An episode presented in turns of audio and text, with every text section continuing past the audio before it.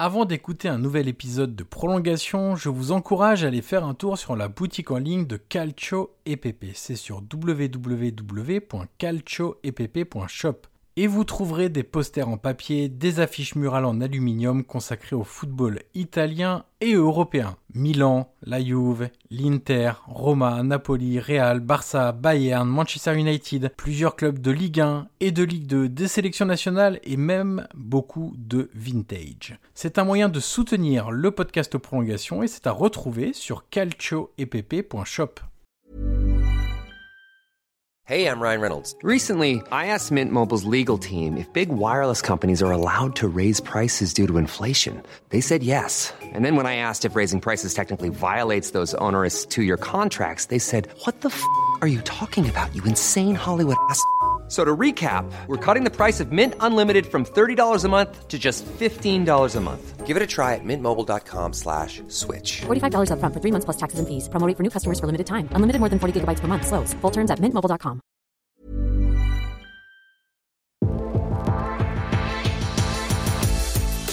Bonjour à tous, je suis Johan Crochet, journaliste et podcasteur, et je vous souhaite la bienvenue pour un nouvel épisode de Prolongation. Prolongation est un podcast d'entretien où je rencontre des acteurs du football pour vous faire découvrir et pour décoder leur métier. L'idée est de donner des clés pour mieux comprendre le football avec ceux qui le font.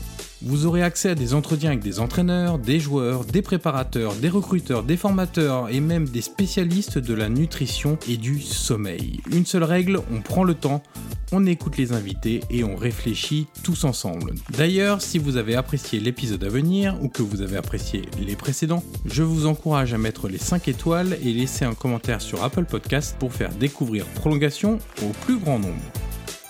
Aujourd'hui, je reçois Maxime Lecomte, éducateur et entraîneur des U17 au CF Montréal au Canada. Avec lui, nous avons évoqué son parcours peu commun, ses principes de jeu, ses influences et son quotidien dans le club de Montréal. Nous sommes également revenus sur le développement de la MLS, sur la volonté de nombreuses franchises nord-américaines de miser sur la formation et sur le futur du football outre-Atlantique. Voilà pour le résumé, il est temps maintenant de laisser la place à cette conversation avec Maxime Lecomte.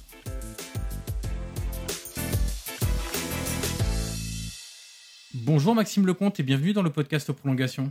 Bonjour à toi Yann. Alors dans ce podcast Maxime, on commence toujours par la même question. Est-ce que tu peux nous raconter un match qui t'a marqué par son scénario, par son résultat, par une émotion particulière que tu as pu ressentir J'aime bien dire à mes invités que c'est leur Madeleine de Proust à laquelle ils repensent de temps en temps avec affection Eh bien, je vais pas être très original, mais euh, pour moi, ça a été euh, bah, le France 98, bien évidemment, en France. Euh, j'ai 8 ans, c'est à peu près à ce moment-là que, bon, ça fait déjà 3-4 ans que je joue au foot, mais c'est, je pense, à ce moment-là que, tout commence et puis que je deviens vraiment un passionné à regarder les matchs à la télé et à aimer plus que de jouer ce foot. Euh, le, foot, c'est de le regarder, de regarder les matchs, et puis euh, voilà, d'avoir vécu euh, cette Coupe du Monde dans notre pays, c'est quand même quelque chose d'incroyable. En plus de l'avoir gagné contre le Brésil de, de ces années-là, c'était un moment incroyable. Donc j'irai sur ce match-là, France 98 contre le Brésil.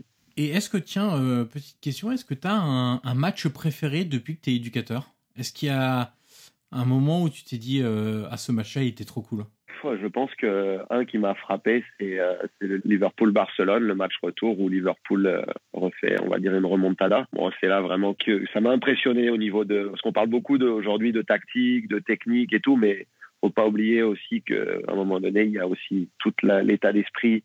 Et je pense que aujourd'hui, une équipe qui est, qui est très forte là-dedans, c'est le Liverpool de club. Donc ça m'a vraiment impressionné de pouvoir renverser un match comme ça avec euh, avec euh, en plus Anfield qui, qui est un stade mythique. Mais ouais, ça m'a vraiment marqué sur euh, sur ce match-là. Alors on va évoquer ton parcours pour commencer ça va nous emmener de Nantes au Québec en passant par le Mexique, le tout en étant adolescent, c'est quand même pas mal. Raconte-nous un peu tes années en, en France à l'école de foot du FC Nantes, si j'ai bien tout suivi. Ouais, bah en fait, ça a commencé d'abord à l'ES Maritime, donc c'est pas loin de la Baule. Et puis après quelques années, je change de club, je joue à Saint-Nazaire, qui était à ce moment-là un, club un peu partenaire au FC Nantes.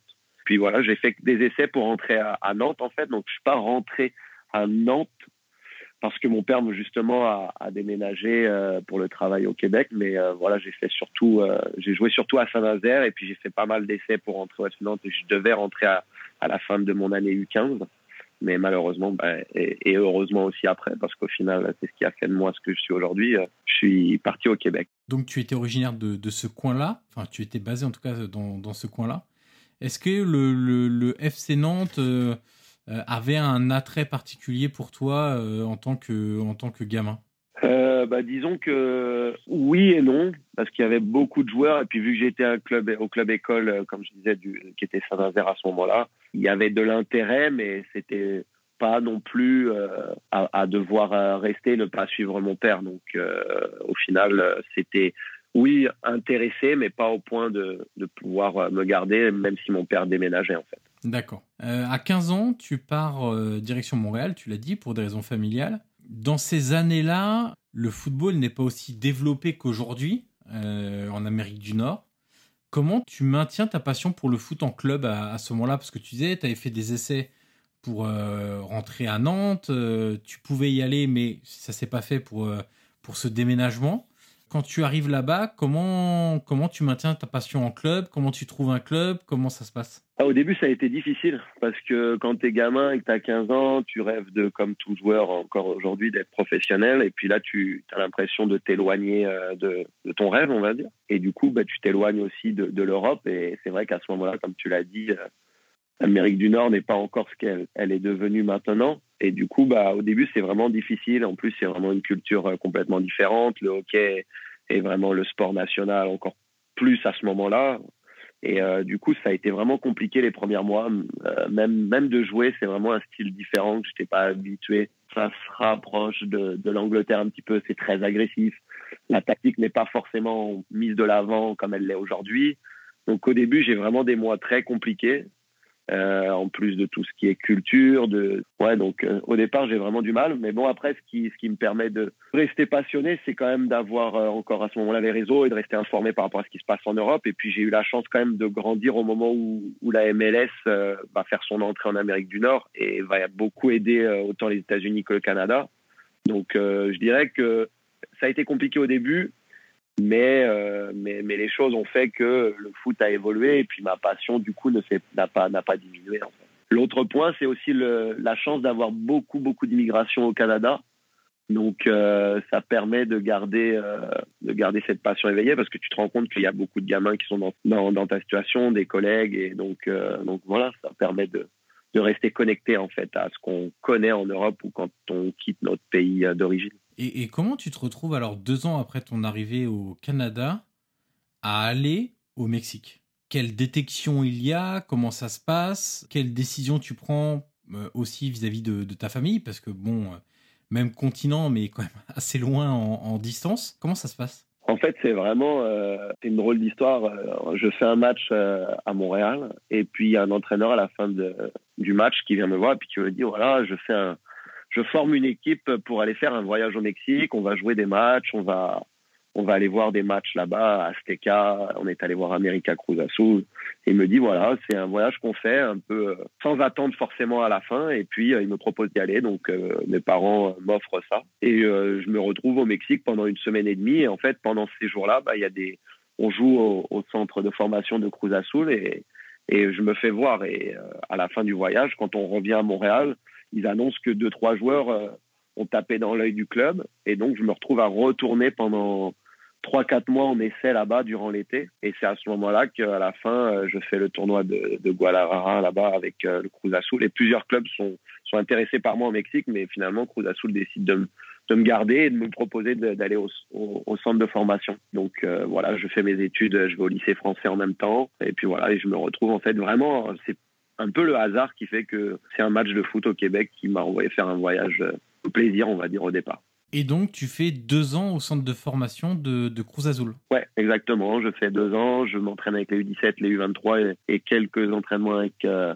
avec la réserve. Puis après, malheureusement, euh, il y a un changement de directeur euh, d'académie quand je suis là-bas. Et il y a, ils font des coupures au niveau du budget. Et puis, du coup, tous les étrangers qui étaient là ou qui venaient de l'extérieur, on, se retrouve avec plus d'appartements, plus rien, et euh, ça devient compliqué. Bon, on connaît après le Mexique, c'est pas, c'est un très beau pays, avec une culture magnifique. Mais c'est vrai que quand tu te retrouves sans toi, à un moment donné, ça devient compliqué. Et là, la raison, même si tu as envie d'y être et que tu sais que c'est peut-être ton rêve qui est là au bout, mais la sécurité est, primordiale, surtout dans des pays comme ça. Donc euh, malheureusement, je dois rentrer à ce moment-là. Et qu'est-ce que tu retiens euh, de ton expérience en centre de formation? Parce que tu pouvais espérer rentrer dans celui du FC Nantes finalement, quelques années plus tard, tu te retrouves euh, à Crous dans une vraiment une culture totalement différente de ce que tu aurais pu connaître à Nantes, de ce que tu connaissais en tout cas aussi au, Canada. Qu'est-ce que tu retiens à la fois euh, footballistiquement déjà? Qu'est-ce que tu y as appris euh, Quelles étaient les, spécificités de, des équipes de jeunes du Mexique et puis aussi humainement dans, ce nouveau pays et dans cette culture-là? Bah, bien évidemment, comme tu l'as dit, c'est toute la culture qui est complètement différente, la passion aussi que les, les gens ont là-bas, euh, que ce soit pour le sport, soit les, supporters ou même les jeunes. Mais je pensais qu'en Europe, on, était passionné, et on l'est, hein, mais vraiment, quand tu rentres dans des pays comme ça, c'est toute leur vie, en fait. Même les jeunes qui étaient au centre de formation avec moi, leur objectif, c'est d'être pro pour, euh, pour en fait sortir leur famille de, de la misère ou, ou de, de, ce qu'ils vivent. Et on voit vraiment qu'ils ils font tout, c'est des acharnés de travail, les préparations physiques au Mexique. On parle souvent de l'Italie, mais au Mexique, j'en ai fait qui m'ont qui m'ont donné des mal de tête et des mal de ventre. Vraiment, c'est euh, c'est vraiment très impressionnant. Et d'ailleurs, euh, dans un reportage de Tigresse avec Gignac et Tovin, on voit justement que les préparations physiques sont très intenses au Mexique. Puis après, il y a toute la passion qu'il y a. Elle est vraiment débordante, que ce soit les supporters, que ce soit les joueurs.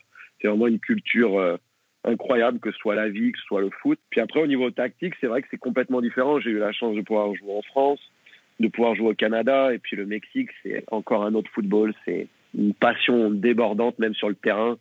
Ça va vite, c'est des joueurs très techniques. Euh, des fois, il manque un petit peu, il y a même un peu trop de passion. On en oublie et ça devient un peu des matchs fous. Mais, euh, mais vraiment, c'est vraiment une culture. Euh, ça m'a vraiment beaucoup marqué. Ça, ça m'a montré quelque chose de différent du foot aussi que je ne connaissais pas. Et c'est ce qui fait aujourd'hui la, personne que je suis aussi, parce que j'ai vu des choses que, que je pensais pas voir un jour aussi euh, dans les villes, dans les grandes villes comme Mexico. Donc ça ouvre les yeux sur beaucoup de choses, pas juste sur le foot. Ensuite, après cette expérience-là, tu l'as dit, tu retournes, tu rentres au Canada et euh, tu as quand même un parcours qui est assez dingue parce que tu vas jouer avec l'équipe nationale de futsal, avec celle de beach soccer, ensuite au football plus traditionnel avec l'AS Blainville.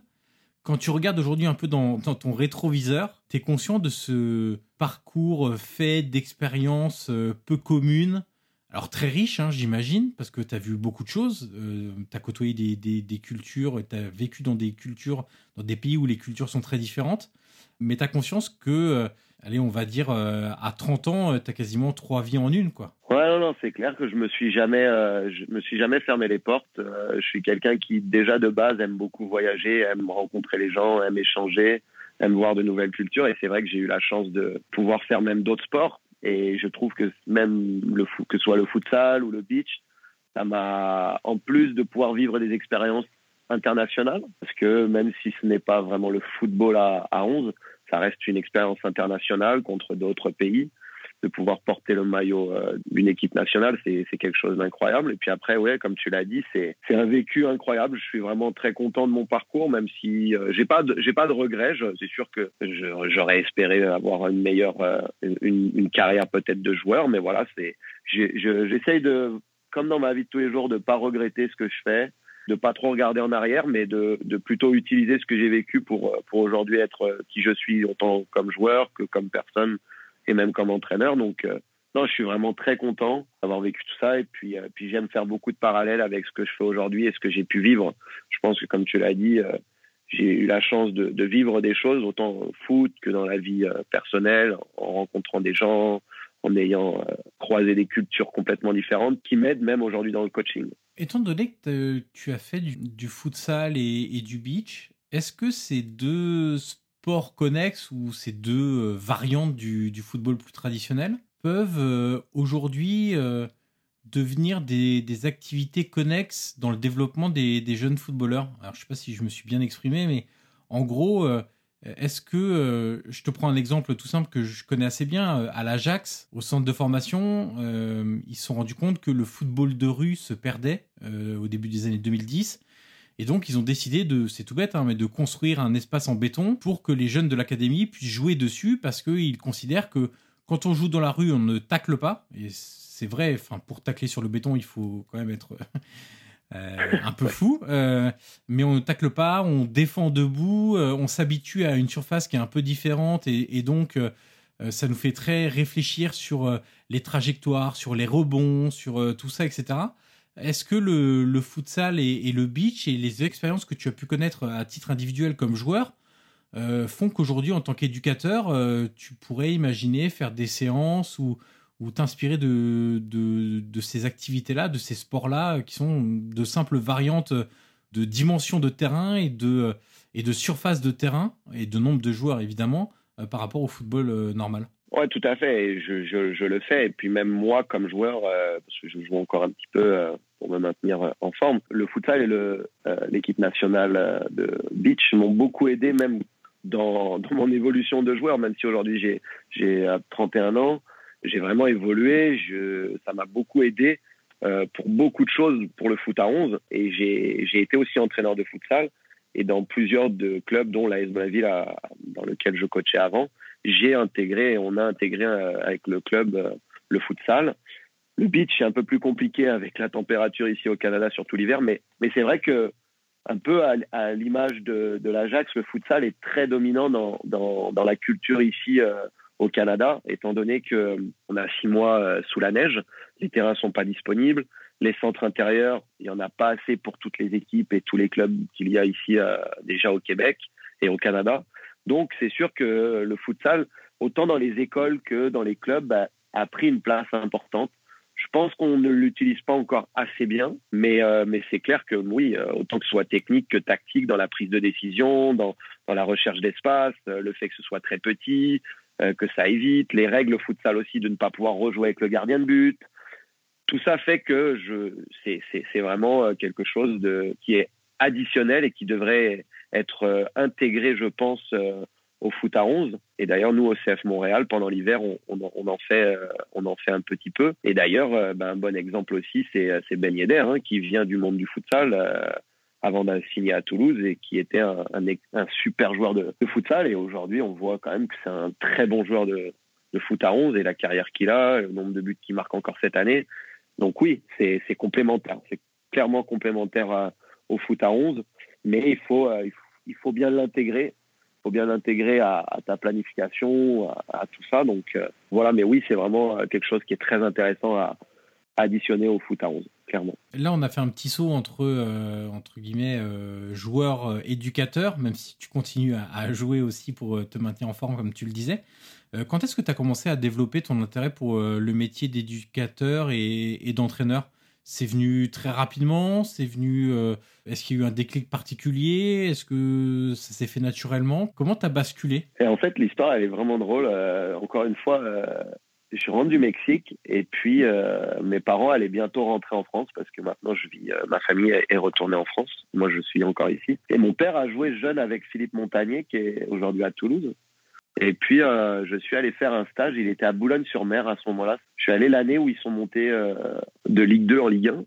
Et en début de saison, je suis allé là-bas faire un stage de joueur avec l'équipe réserve pas vraiment d'attente, c'était plus de, me faire évaluer un peu en France que ce que mon niveau valait aussi. Je revenais du Mexique, je voulais voir un petit peu et tout. Et puis j'ai été, euh, ben, j'étais chez Philippe en fait à vivre pendant deux semaines chez lui. Et c'est à le côtoyer, à aller à l'entraînement de l'équipe première avec lui. Ça m'a fait découvrir le monde du coaching et de ce qu'il faisait. Euh, et, ça m'a beaucoup plu. Et puis les discussions qu'on avait ensemble, parce que je sais qu'il y avait quelques joueurs qui s'entraînaient avec l'équipe euh, avec l'équipe réserve euh, où, je jouais avec eux à ce moment-là. Et euh, vraiment, ça a commencé là. Ça m'a vraiment plu ce qu'ils faisaient. Et du coup, ça a commencé ici. Au début, c'était plus entraîneur, plus pour avoir un peu d'argent de poche. Et puis, vraiment, cette rencontre avec Philippe, ces partages que l'on a eus, bah, je me suis vraiment lancé dans, à passer mes diplômes. Et puis, bah, voilà, j'ai continué, j'ai pas arrêté. Et puis, voilà comment c'est arrivé. Encore une fois, c'est quelque chose de, d'assez drôle parce que c'était pas quelque chose de, prémédité. Quoi. Comme mentor, c'est plutôt pas mal parce que euh, Philippe Montagnier a une certaine idée du, football. On se souvient évidemment de, de ce qu'il a fait à Boulogne, ensuite à Valenciennes où ça a très bien marché, à la Real Sociedad où ça a très bien marché. Est-ce que ce, l'influence qu'il a eue pour te donner envie quelque part de, devenir éducateur a été jusqu'à l'influence sur des choses qu'il mettait en place, sur sa vision du football, etc. etc. Au départ, non, parce que j'avais pas encore cette maturité de, de, ce que pouvait, euh, de l'influence que pouvait avoir l'entraîneur. En le suivant, par les réseaux sociaux ou par euh, des conversations qu'on avait de temps en temps, c'est sûr que c'est des, des, entraîneurs qui, qui, me plaisent et qui me ressemblent parce que c'est la vision que j'ai du foot aussi et j'essaye d'entraîner aussi euh, moi aujourd'hui de la manière que j'aime le foot et euh, comment j'étais comme joueur aussi, qu'est-ce que j'aimais faire, qu'est-ce que l'entraîneur faisait. Je me suis j'ai beaucoup copié, bah, pas copié, mais je me suis, j'ai été influencé par beaucoup d'entraîneurs que j'ai eu, pas juste Philippe Montagnier. Mais oui, c'est sûr que le fait d'être, d'avoir une équipe joueuse, de construire des, idées bien précises ont un petit peu influencé euh, l'entraîneur que je suis aujourd'hui, mais c'est aussi le, joueur que je suis qui fait que je suis l'entraîneur d'aujourd'hui qui aime euh, avoir le ballon, qui aime euh, construire, qui n'a pas peur de prendre des risques en partant de derrière. C'est le, joueur que je suis aussi quand je joue sur un terrain. Donc c'est un peu un mixte des deux. C'est marrant l'influence que la période de joueur peut avoir sur les futurs entraîneurs. Enfin, c'est marrant, non, c'est quelque part c'est logique. Euh, je me souviens d'un entretien que j'ai vu avec Roberto De Zerbi. Et lui a été euh, numéro 10 dans sa carrière. Alors, il n'a pas eu une carrière euh, immense. C'est beaucoup passé en série B, un peu de série A. Il a été formé à Milan, etc. Et je lui ai posé en question, je lui ai dit, en fait, dans, à alors il venait de rejoindre le Shakhtar Donetsk quand je l'ai vu en interview, je disais à Sassuolo, il y a quand même beaucoup de, de joueurs qui ont un profil de 10 euh, dans, cette équipe-là, à différents postes. Et je dis, est-ce que c'est un hasard ou est-ce que c'est euh, une conséquence du joueur que vous avez été C'est-à-dire, euh, bah, vous étiez un numéro 10, vous aimiez avoir le ballon, vous aimiez être créatif, etc. Et il m'avait dit, c'est totalement, il y, a, une vraie filiation entre ce que j'étais comme joueur, évidemment le profil technique et ce que j'aimais aussi faire et ne pas faire, comme tu viens justement de, me le dire, aux entraînements, en match, avoir le ballon et pas passer son temps à courir sans ballon, etc. Et c'est vrai que parfois, on, on fait peut-être pas assez le lien entre euh, ce que les joueurs sont euh, dans leur carrière, etc., et comment ils deviennent entraîneurs et avec quelles idées, en fait. Généralement, il y a quand même une filiation entre les deux. Ouais, bien sûr, bien sûr. Bah, en plus, c'est assez drôle parce que j'ai été formé 10, euh, moi, étant jeune. Donc euh, quelqu'un de, de, très joueur aussi aime avoir la balle. Mais quand je suis allé au Mexique, euh, j'ai joué, euh, été redescendu en défense centrale. Euh, ils aimaient beaucoup mon gelon, ma vision qui était un peu différente des joueurs du Mexique. Et en fait, je jouais défenseur comme je jouais 10. C'est pour ça qu'aujourd'hui, mes défenseurs, j'aime avoir des défenseurs qui n'ont pas peur de prendre des risques, qui sont joueurs. Bon, c'est un bien et un mal parce qu'à la fin, même avec mon l'académie aujourd'hui, des fois on est même un peu trop joueur, donc il faut savoir prendre les décisions au bon moment et reconnaître la situation. Mais oui, ouais, je suis tout à fait d'accord avec, avec ça. Moi aussi, je, même s'il y a des choses qu'on a, on est dans l'obligation de faire, je parle de préparation physique, je sais que beaucoup de joueurs ne sont pas adeptes de ça et n'aiment pas forcément cette période-là. Mais c'est vrai que sinon, moi, quand je construis mes exercices ou, ou que je planifie mes, mes saisons, c'est, j'essaye vraiment de me dire qu'est-ce que j'aimais comme joueur, comment j'aimais avoir la balle, qu'est-ce que j'aimais faire euh, et, je base beaucoup mes entraînements par rapport à ça. Comme on parlait un peu d'influence, est-ce qu'il y a des entraîneurs actuels, ou même passés d'ailleurs, ça peut être aussi des entraîneurs un peu plus anciens, entre guillemets, qui entraînent plus forcément aujourd'hui, que tu suis euh, particulièrement pour leur style de football, pour euh, à la fois ce qu'ils montrent, enfin ce que leur équipe montre sur le terrain, mais aussi ça peut être pour ce qu'ils disent du football, parce qu'on a des entraîneurs aujourd'hui qui s'expriment de plus en plus, qui expriment leurs idées, qui euh, parfois font des parallèles très intéressants entre, entre le terrain, le football et la vie de manière euh, générale, euh, pour leur travail, je sais pas, avec les jeunes justement, vu que tu, tu es impliqué dans, dans l'éducation des adolescents à Montréal. Est-ce qu'il y a des, des, entraîneurs que tu aimes suivre de près aujourd'hui? Sans surprise, moi je suis quelqu'un qui aime beaucoup Klopp parce que j'aime ce qu'il dégage, j'aime son côté humain, je trouve que ça a l'air d'être une personne euh, qui a l'air très euh, très proche de ses joueurs. Je trouve qu'aujourd'hui, euh, le management a pris une place importante dans, le foot et je pense que c'est une des, personnes qui dégage ça. Donc j'aime beaucoup ça. J'aime aussi le football et puis la manière qu'il a fait évoluer Liverpool. C'est un entraîneur que j'apprécie puis j'aime sa façon de, de dialoguer, les messages qu'il fait passer. C'est vraiment quelqu'un de, bien. Après, des entraîneurs commence à qu'on a bah, l'entraîneur de Franck Hain, parce que j'aime beaucoup, j'aime sa façon de voir les choses. c'est quelqu'un de, simple aussi. Et puis deux autres entraîneurs aussi qui me plaisent beaucoup, c'est Nagelsmann, par aussi je pense sa, sa, carrière d'être un entraîneur très jeune, beaucoup d'ambition, très joueur, euh, avec un, un, football de transition, euh, donc c'est très intéressant. Puis j'aime bien aussi euh, Roberto De Zerbi qui était à, à Sassuolo, qui est un entraîneur qui, qui, me, je dirais, moi je lui ressemble plus, mais j'aime beaucoup ce qu'ils, qu'ils essayent de mettre en place, leurs idées.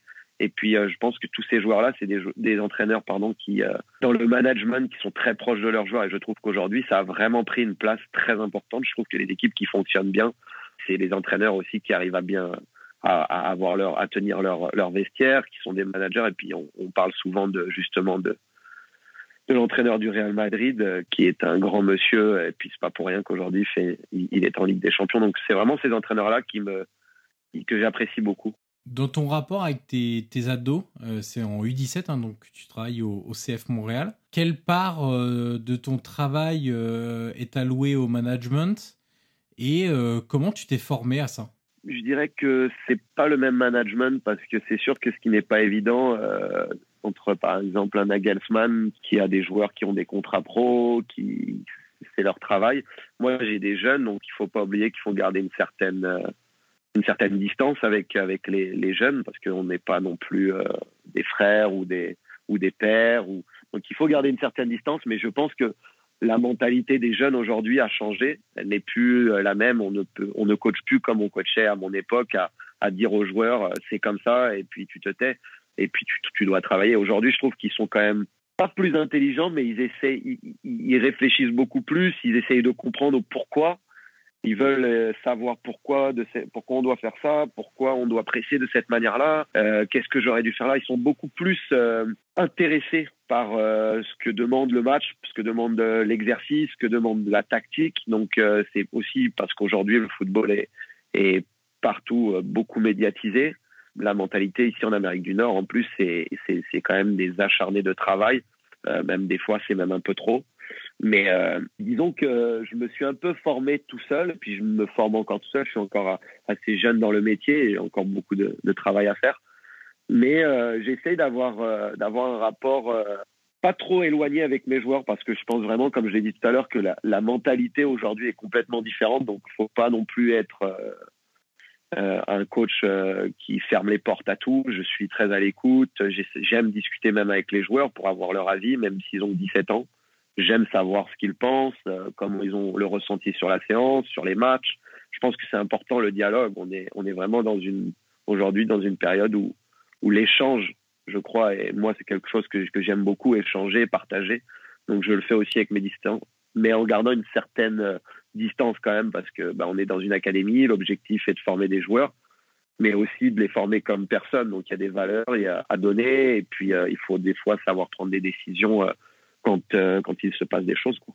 Quelle différence notable tu, tu vois entre... Alors c'est un peu difficile, parce qu'à l'époque tu n'avais sans doute pas le, recul, mais entre quand tu étais jusqu'au début de l'adolescence en France, l'adolescence au Mexique et l'adolescence, les adolescents que tu as au Canada aujourd'hui. Au-delà même de, de, la simple vision foot où tu disais maintenant ils veulent comprendre, ils sont beaucoup plus intéressés, ils se posent plus de questions, etc. Est-ce qu'il y a d'autres différences culturelles qui t'ont marqué, je sais pas, dans le rapport qu'ils ont à l'autorité, dans tu disais là, euh, en, Amérique du Nord, c'est des acharnés de travail, euh, etc. Tu, me l'as dit aussi pour le Mexique. Euh, est-ce que tu, si aujourd'hui tu as le recul nécessaire, est-ce que tu vois des, des, différences fondamentales dans, dans, les différentes expériences que tu as connues avec la difficulté qui réside dans le fait qu'en France, tu étais adolescent, tu n'étais pas, pas éducateur? Et je pense que hum,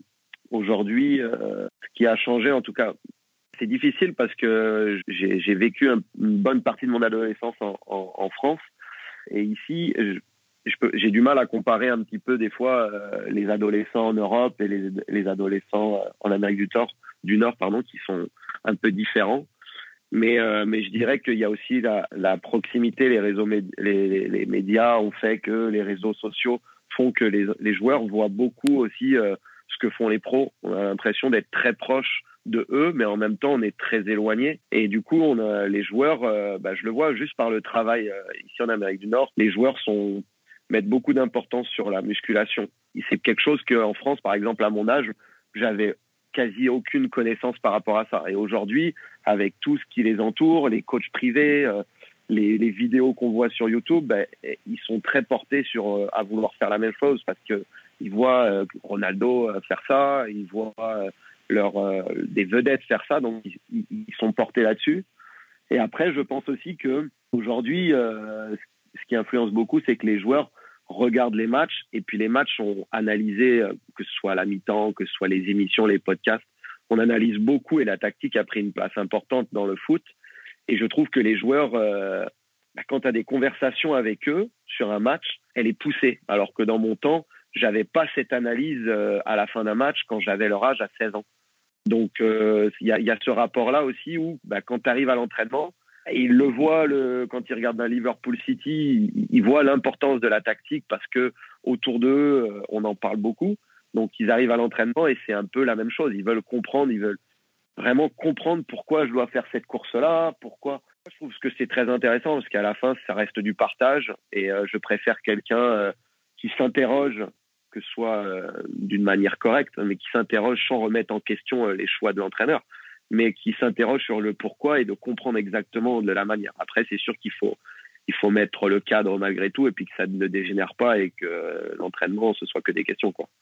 C'est le, ça, ce serait le problème. Mais moi, je trouve quand même ça très intéressant que les, entraîneurs, que les joueurs aujourd'hui, je vais dire, on dirait qu'ils ont un QI foot au-dessus euh, de, par exemple, euh, le, la période où moi j'étais adolescent et avait leur âge. Quoi. Après, il y a toute la partie aussi, euh, je trouve aussi toute la préparation invisible aussi. Je sais que c'est quelque chose qui est toute la science. La science a pris une part importante du foot, que ce soit dans, dans la préparation physique, mais l'alimentation, dans, dans le sommeil et tout ça. Et puis c'est quelque chose aussi que les joueurs, aujourd'hui, euh, je vois, moi, mes joueurs U17, bon, c'est sûr que de temps en temps, il faut remettre le cadre et il faut il faut sévir un petit peu. Mais moi, à mon époque, j'avais pas cette, euh, je dirais pas que cette maturité, mais je pensais pas que ça pouvait avoir autant d'influence sur tes performances. C'est vrai que c'est plus mon père qui me disait il faut bien manger, il faut bien dormir. Mais voilà, c'était plus des paroles comme si c'était euh, des paroles que son père lui avait données et puis de génération en génération on dit. Aujourd'hui, euh, on sait pourquoi, la science a expliqué pourquoi, il faut dormir ça, comme ça, il faut manger ça, il faut s'entraîner de cette manière-là. Donc c'est sûr que, que, le sport a évolué et du coup les, les jeunes ont beaucoup plus d'informations que dans mon temps par exemple. Et pourtant on parle d'une quinzaine d'années, mais je trouve que vraiment la science a, a pris une part importante du, foot qui influence nos jeunes aujourd'hui, je trouve. Est-ce que tu peux nous raconter un peu ton quotidien, le, le, le nombre de séances d'entraînement que vous faites par semaine, euh, leur durée, l'accent que tu peux porter sur euh, sur différents aspects du jeu, euh, ce que tu leur fais travailler en, priorité. Euh, euh, Raconte-nous un peu ton, quotidien d'éducateur au CF Montréal. Bah moi, tous les matins, donc c'est bureau à Montréal, et puis les joueurs sont à l'école le matin et puis sont en sport-études. Donc tous les après-midi à 13h30, je, on est sur le terrain avec eux. Ils arrivent du sport-études. Donc on s'entraîne du lundi au vendredi on a le terrain pendant une heure et demie, deux heures. Après, ça varie bien sûr en fonction de la charge de travail. Et puis les matchs le week-end. Et puis là, bon, il y a beaucoup de, il y a beaucoup de matchs parce que les déplacements sont, sont loin, donc euh, on fait des gros déplacements.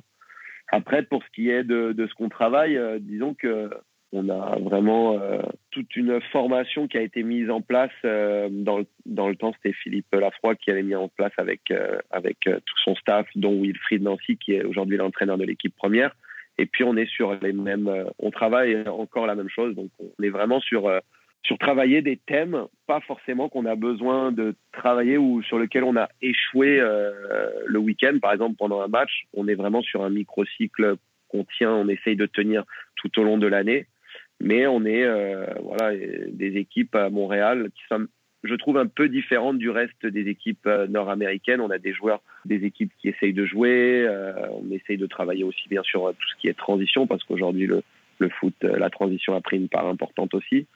Mais euh, voilà, on, on, essaye de travailler un peu tout. Mais c'est vrai qu'on met beaucoup d'importance sur, euh, sur euh, l'équipe avec le ballon, comment utiliser le ballon, repartir de derrière. on est des équipes assez joueuses au, au CF de Montréal. Ce qui nous est un peu défavorable de temps en temps parce que à la différence peut-être de d'autres clubs américains, on a un jeu un peu moins direct mais on travaille euh, un peu tous les thèmes. On n'est pas, on n'est pas forcément sur les résultats et puis à devoir travailler ce qui n'a pas été le week-end. On essaye de, de, tenir notre notre ligne directrice tout au long de l'année et de travailler tous les aspects, euh, tous les aspects euh, pour amener les joueurs avec un maximum de bagages au plus haut niveau s'ils y arrivent. Donc il y a bien de la part du club une volonté de mettre en place une identité collective commune à toutes les équipes du centre de formation. Oui, exactement. Après, on a on choisit le système que l'on veut.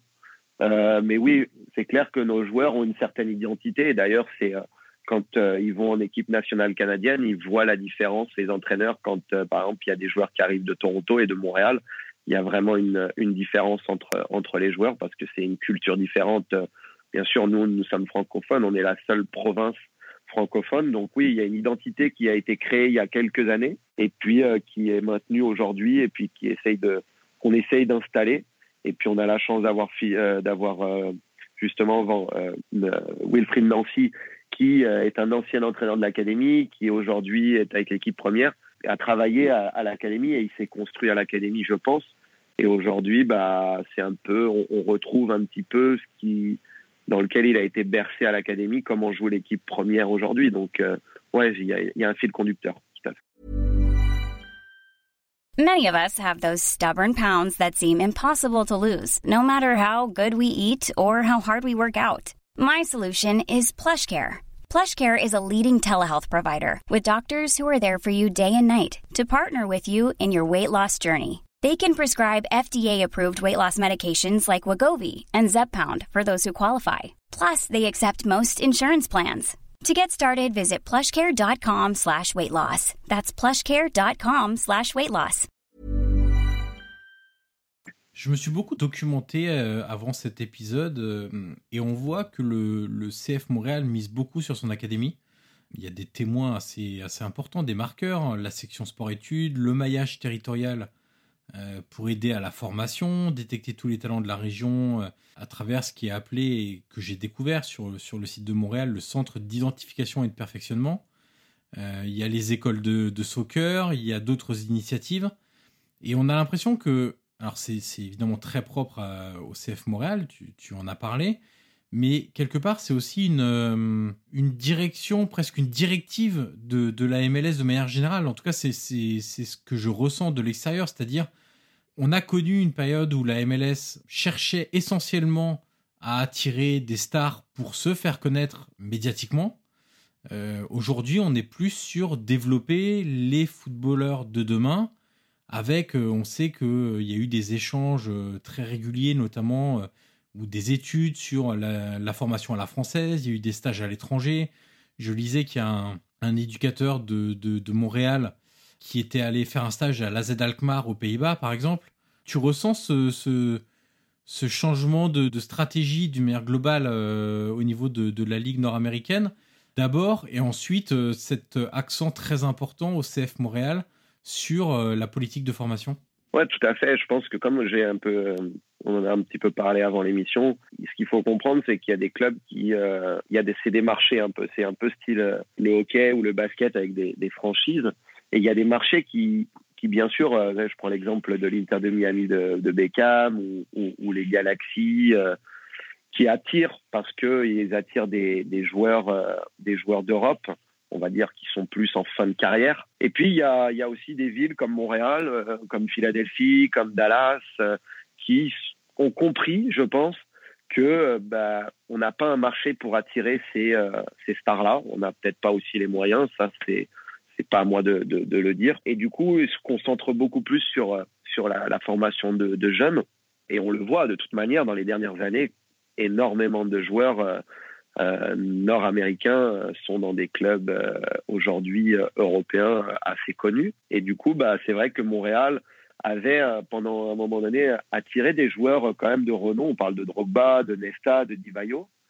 Et puis c'est vrai qu'on dirait que depuis 2, 3, 4 ans, on s'est un peu tourné sur justement les jeunes joueurs, la formation, l'académie, parce qu'on s'est rendu compte que bah, voilà, les résultats aussi allaient peut-être venir euh, comme ça. Et puis euh, après, bien sûr, ça vient aussi des, des, propriétaires et de la vision du club, hein, bien évidemment.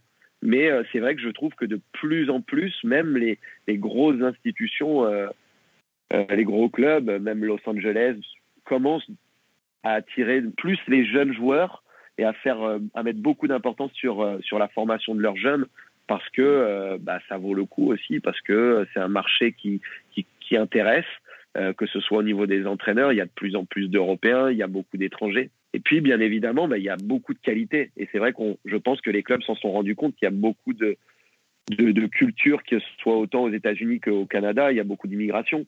Donc, euh, on se rend compte qu'il y, a vraiment des, très, très bons joueurs. Donc, c'est pour ça que les académies commencent à, à vraiment investir dans, dans leurs académies, dans les projets, comme tu l'as dit, du CF Montréal avec euh, avec des programmes externes pour, pour identifier les jeunes de demain. Et c'est vrai qu'il y a vraiment eu, euh, je trouve, un, virage à 90 degrés là depuis 2-3 ans.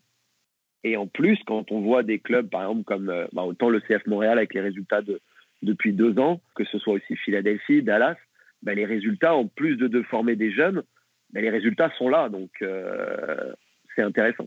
C'est ça qui montre que on peut travailler avec les jeunes et puis que tu peux aussi avoir des résultats parce qu'il faut faut pas se cacher que les résultats ont, une place importante quand on arrive dans dans l'équipe première. Donc euh, c'est vrai que la formation des jeunes et puis d'investir dans les académies, dans la communauté est devenu euh, est aussi une très grosse priorité des clubs MLS, dont le CF Montréal. Je, je voulais que tu nous parles aussi de la d'une compétition qui a eu lieu il y a quelques semaines, euh, la Generation Adidas Cup à laquelle tu as participé avec les U17 du club.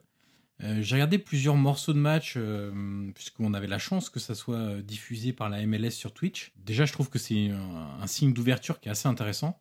Ça se déroulait à Dallas, au Texas. Pour le présenter rapidement aux auditeurs et auditrices, c'est une compétition où il y avait une énorme compétition où il y avait des U15 et des U17. Tu m'arrêtes hein, si je me trompe. Il y avait donc toutes les franchises de MLS représentées. Il y avait aussi des équipes crois qu'ils appelaient ça les équipes invitées, euh, donc des équipes d'autres euh, continents. Donc on avait, alors de mémoire, je vais faire comme ça, il y avait Porto, alors pas sur toutes les, enfin pas sur les deux catégories, hein, parce qu'il y avait euh, parfois une équipe engagée en U17 mais pas en U15, mais ou inversement d'ailleurs. Mais il y avait Manchester United, il y avait Porto, il y avait la Roma, il y avait Valence. Donc ça, ça pourrait pour ce que je me souviens en Europe. Après, il y avait du River Plate, il y avait des, je crois qu'il y avait un invité mexicain, si je dis pas de bêtises. Ouais, il y avait plusieurs Mexicains. Voilà, donc euh, il y avait euh, pas mal d'invités aussi et donc de, continents différents. Ça se déroulait dans un complexe absolument XXL avec euh, des fois 10 matchs en même temps. Enfin, c'était hyper impressionnant. Je voulais que tu nous parles un peu de, ton expérience lors de ce tournoi-là parce que toi, tu y étais avec les, U17. Comment vous avez géré ça? Comment quelle expérience toi tu en retires à titre personnel? Quelle expérience tes, tes gamins en retire de, de cet événement-là. Euh, qu'est-ce que tu peux nous dire sur, euh, sur cette immense compétition? Ah, c'est vrai, c'est vrai que c'est, vraiment incroyable pour revenir à, à, ce que tu dis. Déjà, rien que quand tu arrives et que tu mets les pieds dans le complexe, euh, bah, les, on sait que les États-Unis, c'est un grand pays. Ils aiment faire les choses en grand et, et la preuve avec des, des, des, endroits comme, comme on était, avec des, des une trentaine de terrains en herbe, puis de qualité en plus. Donc, déjà, ça, c'est vraiment impressionnant. Après, c'était la première année que moi, j'étais à, à la GI Cup. C'est vraiment une expérience incroyable, autant comme entraîneur, parce que tu peux discuter avec, euh, avec d'autres euh, éducateurs, euh, que ce soit pour les jeunes aussi, de pouvoir voir ou même se frotter à des, à des clubs comme Manchester, comme la Roma. C'est pas tous les jours qu'on peut avoir le luxe de pouvoir les voir jouer ou, de pouvoir les affronter. Et, du coup, ça reste une expérience incroyable parce que bah, il y a des cultures qui se rencontrent et puis surtout des styles de jeu complètement différents parce qu'on sait que le style nord-américain n'est pas le même que euh, le style italien ou anglais ou français ou portugais ou mexicain.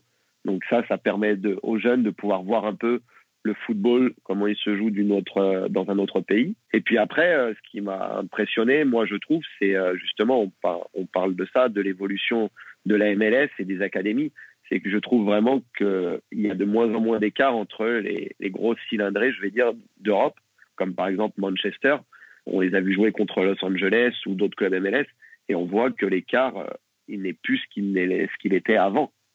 Euh, les clubs MLS ont vraiment progressé. Donc euh, c'est ce qui, ce qui rend les choses intéressantes et ce qui prouve que le travail se fait correctement aussi en Amérique du Nord et puis qu'on est sur la bonne voie.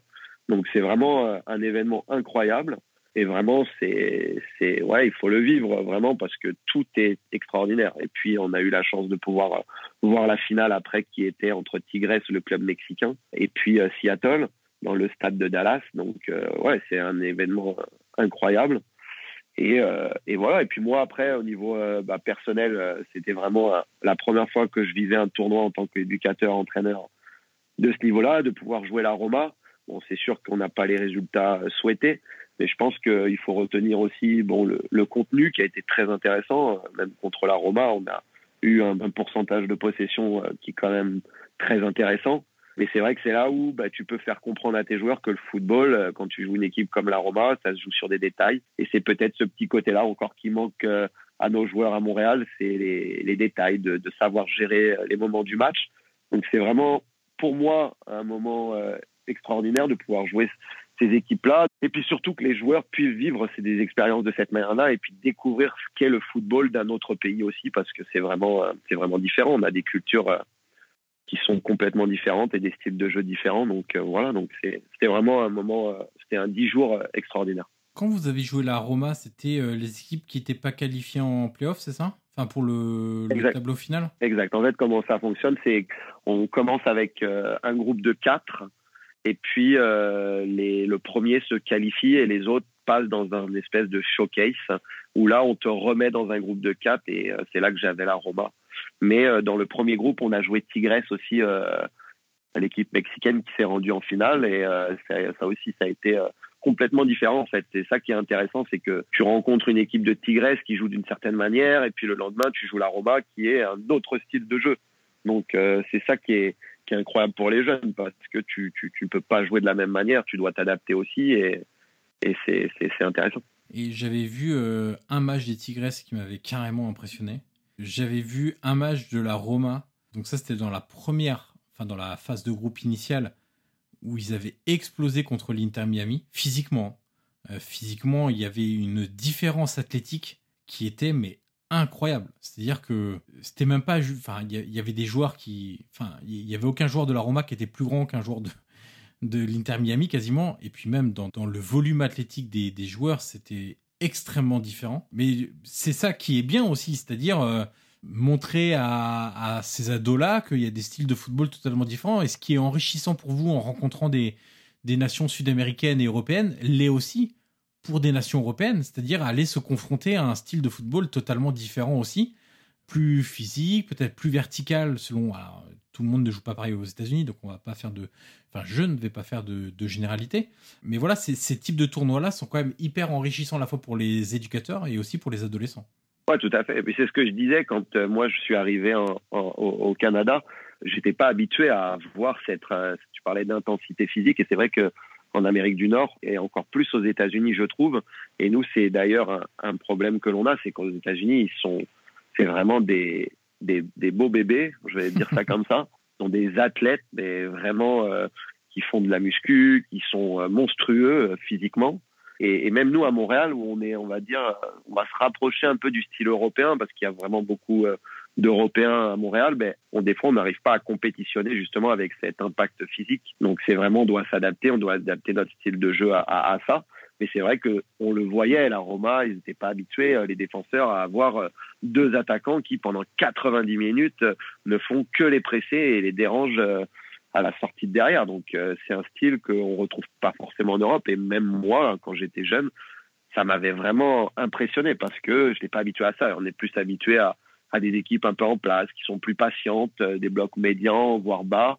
Et, là, quand tu arrives et que tu as des deux, trois beaux bébés qui, font que de presser 90 minutes, c'est quelque chose. C'est vraiment quelque chose. On a le, sentiment en plus que la MLS fait tout pour mettre en avant euh, ces, tournois de jeunes. Il y en a eu un autre euh, dont on a parlé rapidement avant de commencer l'enregistrement, euh, qui s'est déroulé non loin de, de, Washington. Il y a même une couverture des événements. La Dinas Cup, il y avait quand même la retransmission sur Twitch et je crois aussi sur YouTube.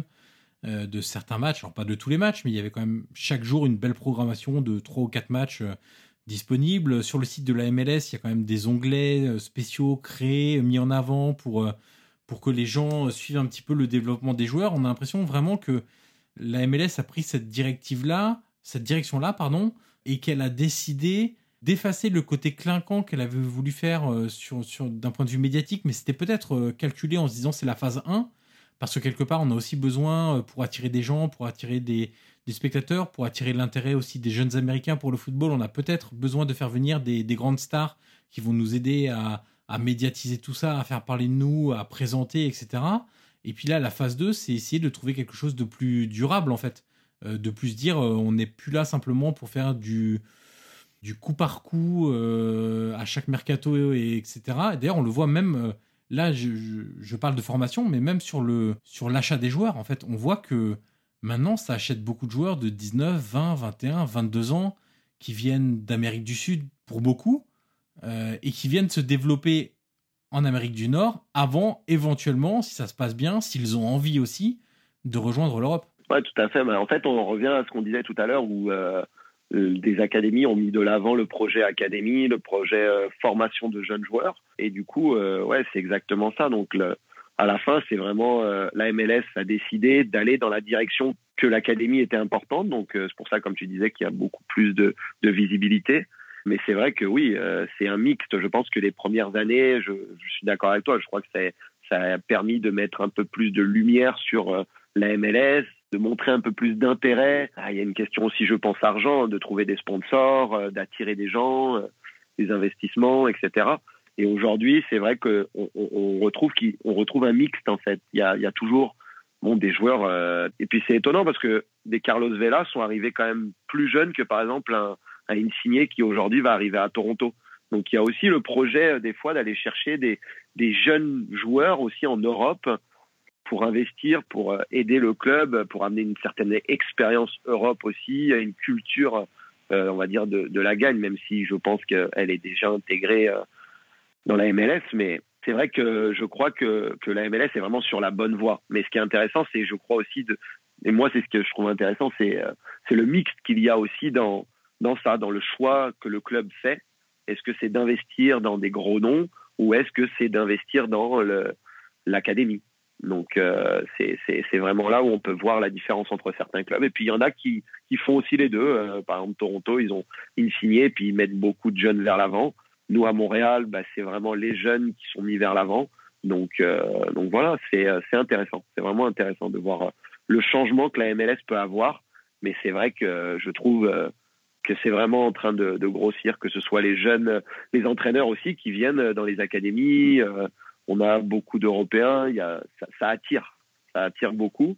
Puis il faut pas oublier, il y a tout le système aussi euh, universitaire qui a une place importante dans MLS parce que c'est comme la, au basket et au hockey, il y a un draft euh, qui, a lieu tous les ans. Donc c'est là où on voit aussi l'importance que, que les jeunes ont dans le projet MLS. Euh, ce qui fait dire d'ailleurs à beaucoup d'observateurs que le futur du football, en fait, il sera limite plus en Europe, mais en Amérique du Nord. L'avenir nous le dira, j'espère. Je serai à la bonne place. Mais euh, ouais, je pense que je ne sais pas, c'est difficile de, de, de, de, se projeter là-dessus là parce que c'est vraiment des cultures aussi un peu différentes. En Europe, on parle pas de franchise, alors qu'ici c'est vraiment des franchises. Donc euh, j'ai hâte de voir plus l'évolution et où est-ce que ça va mener. Mais moi, j'espère que les deux seront euh, toujours euh, importantes et que la MLS prendra plus de place. Et surtout, j'espère un jour voir euh, la MLS compétitionner contre des équipes européennes. Parce que c'est vrai que on va pas se le cacher. Aujourd'hui quand une équipe européenne vient par exemple en stage l'été on voit encore qu'il y a une certaine différence entre les joueurs MLS et les joueurs européens. Mais je pense que c'est il y a un écart avec les grosses cylindrées d'Europe. Mais si on reste en Ligue 1 euh, je pense que il y a des équipes en MLS aujourd'hui qui, pourraient finir dans le top 10 euh, de, de, Ligue 1, je crois. Bon. Puisque tu as parlé, euh, on parlait beaucoup de la formation au CF Montréal, on a évoqué euh, Toronto rapidement. Il y, a, trois noms, moi, que je suis d'un petit peu près, que j'essaye de regarder assez régulièrement. Alors, pas forcément sur des matchs en direct, parce que les horaires sont pas toujours très simples quand on est en Europe, mais au moins de, de regarder des, extraits vidéo sur des plateformes spécialisées, etc. Mais à Montréal, moi j'aime beaucoup Ismaël Koné. Je pense que je suis pas le seul qui émerge dans, dans l'équipe première. À Toronto, il y a évidemment Jaden Nelson et aussi Marshall Rotti qui, qui, est blessé là depuis le début de la saison quasiment, mais qui sont deux jeunes. Ça, on parle de jeunes qui ont 19 et enfin qui ont moins de 20 ans en fait tous. C'est pour montrer aussi que au Canada, on fait des choses bien. Le Canada s'est qualifié pour la prochaine Coupe du Monde. Il y a le plan de développement de la MLS. Euh, il y a des sources d'inspiration en Europe, plus euh, l'adaptation à ce que à ce qu'est le continent nord-américain, etc. Il y a quand même beaucoup de, de, voyants qui sont au vert et qui vont dans le sens euh, d'une progression constante du football en Amérique du Nord. Et est-ce que ce développement-là a pour conséquence un intérêt qui s'accroît aussi dans le grand public et aussi est-ce que tu le ressens sur tes jeunes, sur leur intérêt du football? Est-ce que c'est tous des mordus de, football, que ce soit alors j'imagine qu'il y en a beaucoup qui regardent le football européen, mais aussi pour regarder la MLS. Est-ce que ça se ressent sur les demandes d'inscription dans, dans, les clubs? Est-ce que tu tu ressens euh, parce que parce que la culture euh, est quand même très axée autour de des sports US de base entre guillemets, plus classiques, plus traditionnels que le soccer. Mais est-ce que toi tu vois euh, ce, ce, développement sur le terrain se répercuter aussi dans l'opinion publique, le grand public, les jeunes, etc. Oui, ouais, tout à fait. Bah, juste déjà en termes d'inscription, même si le sport national, on dit souvent que le sport national est le hockey au Canada, il y a beaucoup plus d'inscriptions euh, et, beaucoup plus d'inscriptions au foot que euh, au hockey. Donc déjà, c'est ça depuis quelques années. Donc on voit déjà que c'est euh, que c'est une bonne chose. Ensuite, c'est vrai que oui, comme tu l'as dit, les jeunes sont, sont attirés par l'Europe. C'est bien évident parce que aujourd'hui, c'est là que les plus grands noms sont et les plus grands clubs sont. Donc ça attire beaucoup. Et puis la visibilité est quand même aujourd'hui euh, très facile. Les matchs sont accessibles euh, avec tout, avec Internet, avec les différents programmes que l'on connaît. Mais c'est vrai que qu'on voit aussi quand même. Il suffit de regarder, euh, comme tu l'as dit, les résultats de l'équipe nationale canadienne qui s'est qualifiée pour la Coupe du Monde. Bah, il y a eu beaucoup d'intérêt de la part du public canadien parce qu'il y a des cultures aussi différentes. Et puis, il faut pas se cacher, euh, la, la, carrière d'Alfonso euh, Davis, de Jonathan Davis, euh, de Larine qui est à ben, au Besiktas, ben, ça attire aussi les jeunes. Ils se disent euh, que euh, ça peut être moi demain. Ça met le Canada sur, sur la carte aussi du, du, foot. Et quand on voit les carrières qu'ils ont, ça aide beaucoup. Après, ce qui est intéressant aussi, c'est que il y a quelques années, les joueurs avaient l'ambition de tout de suite partir en Europe pour aller dans des clubs, alors qu'aujourd'hui, bah, ils se disent, bah, mon, je peux passer par une académie MLS, comme par exemple euh, Alfonso Davis a fait. Alors qu'avant, les jeunes avaient cette idée de dire, ah ben moi, je veux tout de suite aller en Europe. Puis ils se rendent compte après, euh, ils vont faire des essais là-bas que, que, le fossé est énorme. Et, aujourd'hui, bon, le fossé, il est moins gros, mais il est quand même différent parce que euh, y a beaucoup plus de joueurs aussi en Europe. On va pas se cacher. Mais c'est vrai que aujourd'hui, les jeunes ont changé un peu leur, leur fusil d'épaule. Ils se disent ah bah aujourd'hui je peux peut-être aller en Europe, mais ça commencera peut-être d'abord par le système nord-américain qui est la MLS. Euh, je sais aussi que le Canada, ça fait maintenant trois ans qu'ils ont créé leur ligue canadienne qui s'appelle la CPL, qui est quelque chose de, de top pour les jeunes parce qu'ils se disent bah il n'y a pas juste Toronto, Vancouver et Montréal, parce que ça reste quand même une problématique d'avoir seulement trois pays professionnels dans la MLS au Canada.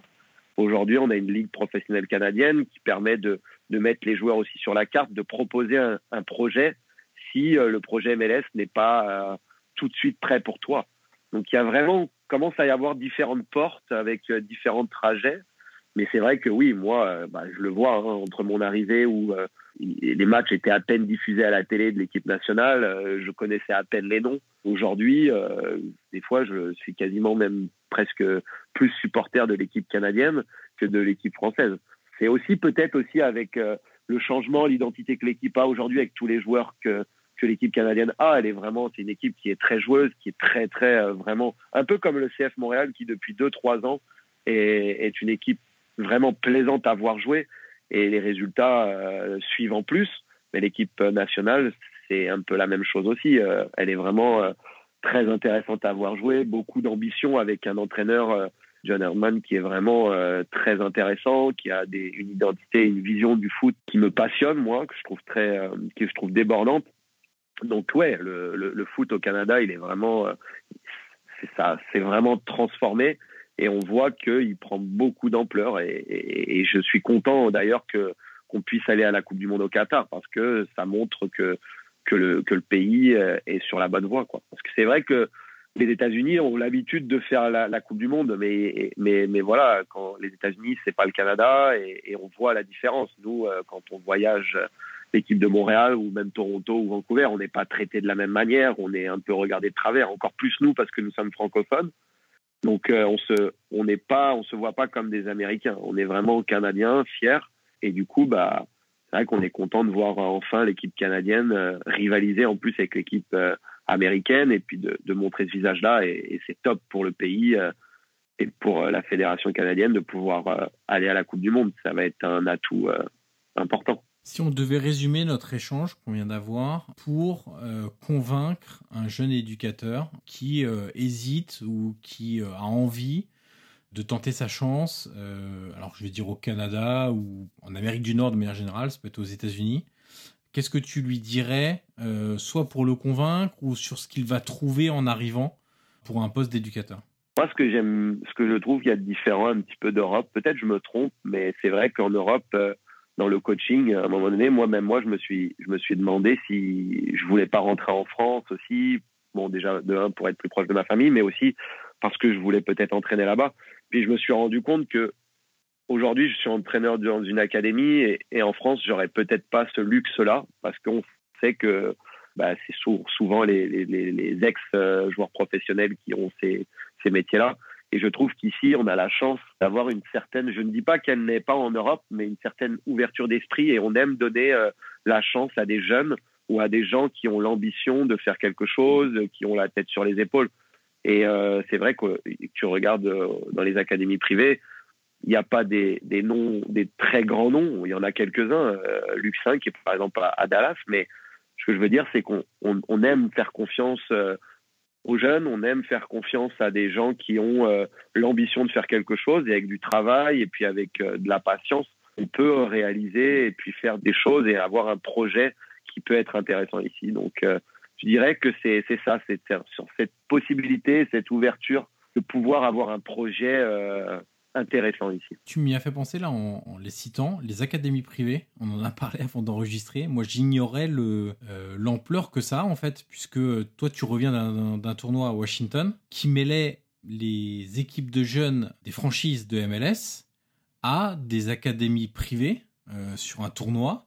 Et tu me disais qu'il y avait des académies privées euh, qui étaient vraiment d'un très bon niveau. Ouais, ouais, bah ouais, parce qu'à la fin, en fait, euh, au Canada, on n'en a pas vraiment d'académie privée. C'est vraiment aux États-Unis qu'il y a ça. Après, ce qu'il faut comprendre, c'est que les États-Unis, c'est assez peuplé. Donc, euh, bah, logiquement, euh, il n'y a pas de la place pour tout le monde dans les académies MLS. Donc, oui, il y a des académies privées. Après, le, le, le, point un peu négatif de ça, c'est que dans les académies privées, les jeunes doivent payer. Mais euh, c'est vrai qu'il y a les académies. Moi, j'ai été, j'ai été impressionné. Il y a des académies qui font vraiment du très bon travail aussi et qui compétitionnent avec, avec les équipes MLS.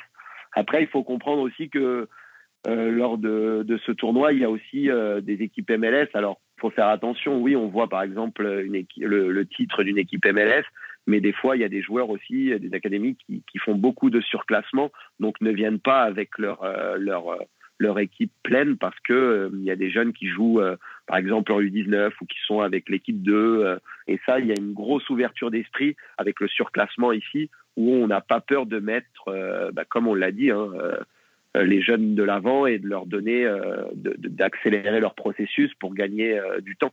Donc, des fois, il y a des matchs qui, oui, l'académie privée gagne le match ou a un résultat intéressant, mais il faut, tout prendre en considération. Mais voilà, oui, oui, par contre, c'est clair qu'il y a, y a des très bons joueurs partout.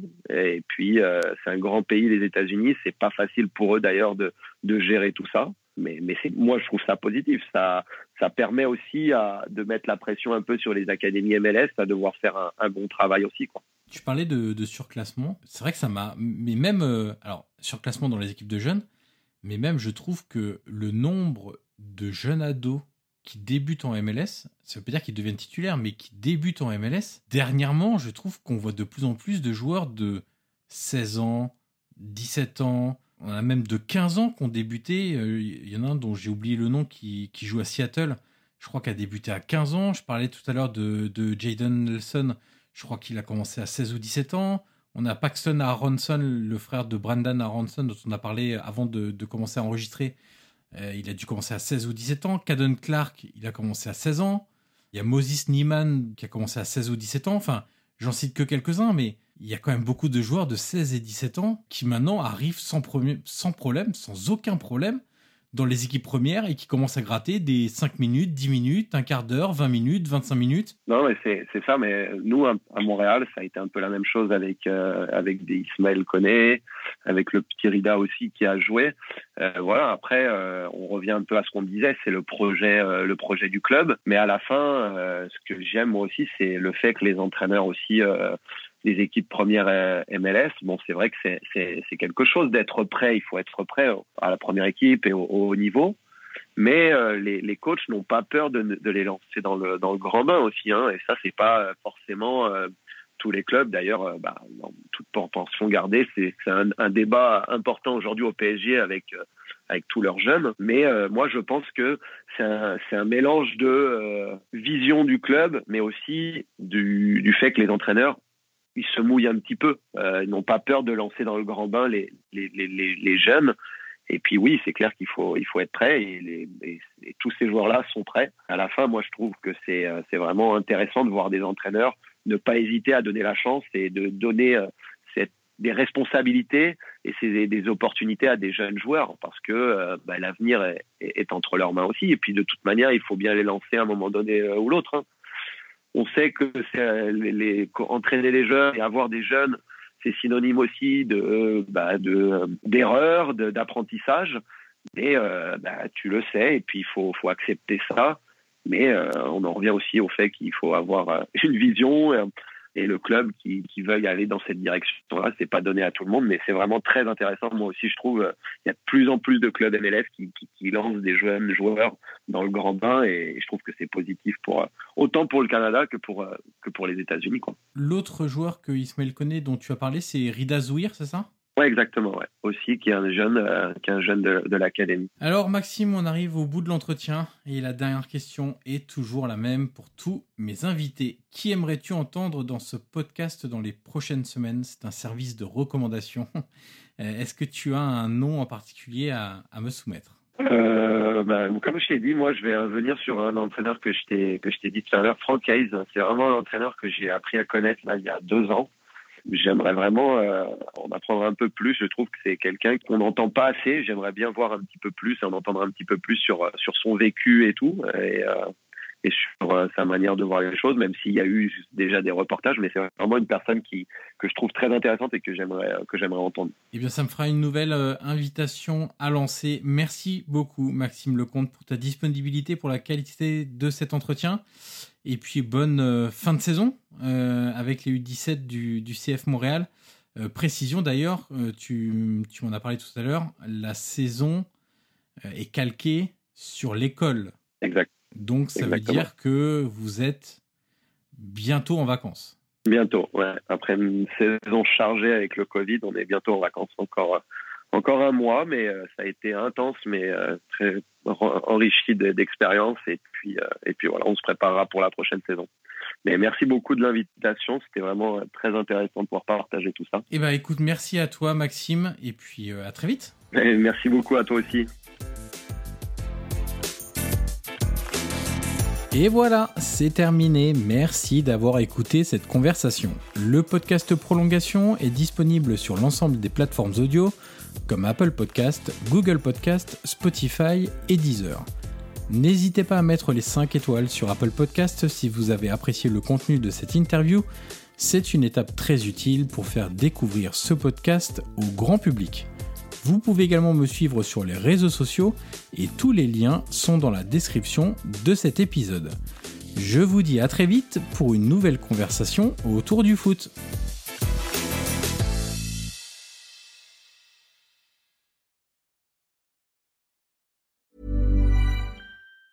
Even on a budget, quality is non-negotiable. That's why Quince is the place to score high-end essentials at 50 to 80% less than similar brands. Get your hands on buttery soft cashmere sweaters from just 60 bucks, Italian leather jackets, and so much more. And the best part about Quince, they exclusively partner with factories committed to safe, ethical, and responsible manufacturing. Elevate your style without the elevated price tag with Quince. Go to quince.com slash upgrade for free shipping and 365-day returns.